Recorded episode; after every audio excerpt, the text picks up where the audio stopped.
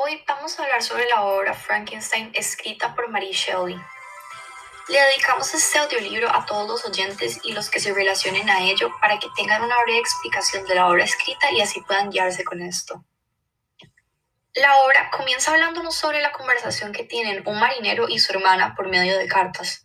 En estas, el marinero le va contando su proyecto, el cual es contratar un barco y viajar hacia el norte. Una de las cartas habla sobre que se encontró con un hombre que estaba enfermo y en malas condiciones por el frío. Después de este suceso nos empiezan a relatar la historia de cuando Víctor estaba pequeño. En esta nos hablaban sobre que él y sus hermanos siempre estuvieron interesados por el estudio y aprender nuevos conocimientos. A Víctor su área de interés era la ciencia. Otras también le llamaban la atención, pero esta era la que más se enfocaba. Después de un tiempo, cuando Víctor era adolescente, su madre contrae una enfermedad la cual se la transmite Elizabeth y muere. Unas semanas después, Víctor toma la decisión de irse a estudiar a la Universidad de Ingolstadt para, para continuar con sus estudios en un nivel más técnico.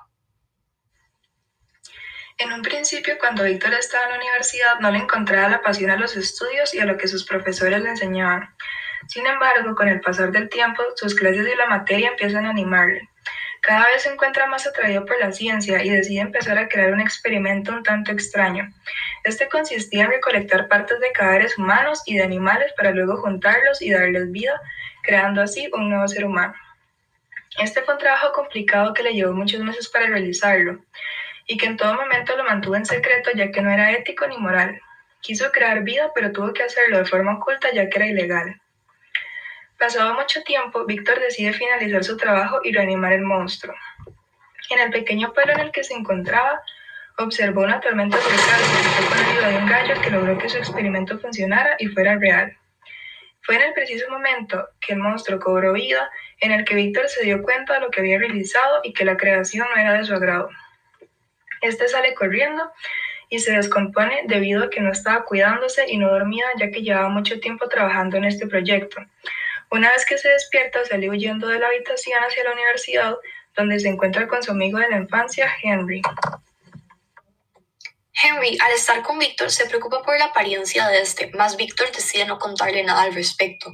Frankenstein decide regresar a su habitación y nota que su creación había huido.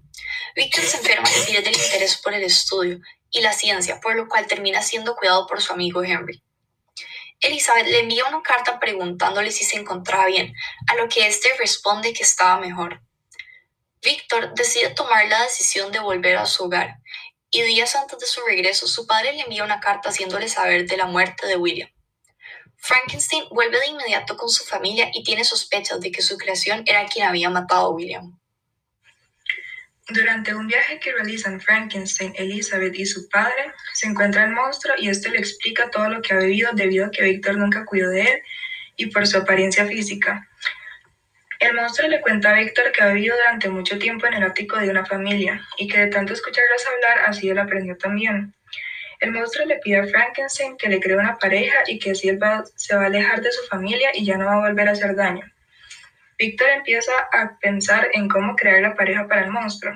Sin embargo, al final no decide hacerlo por las consecuencias que esto le puede traer.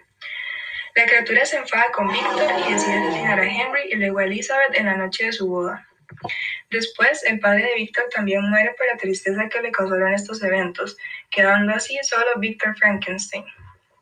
Este decide cobrar venganza y decide empezar a perseguir al monstruo, y es así como se conectan las historias narradas al principio, ya que el hombre que se encuentra el marinero es Frankenstein.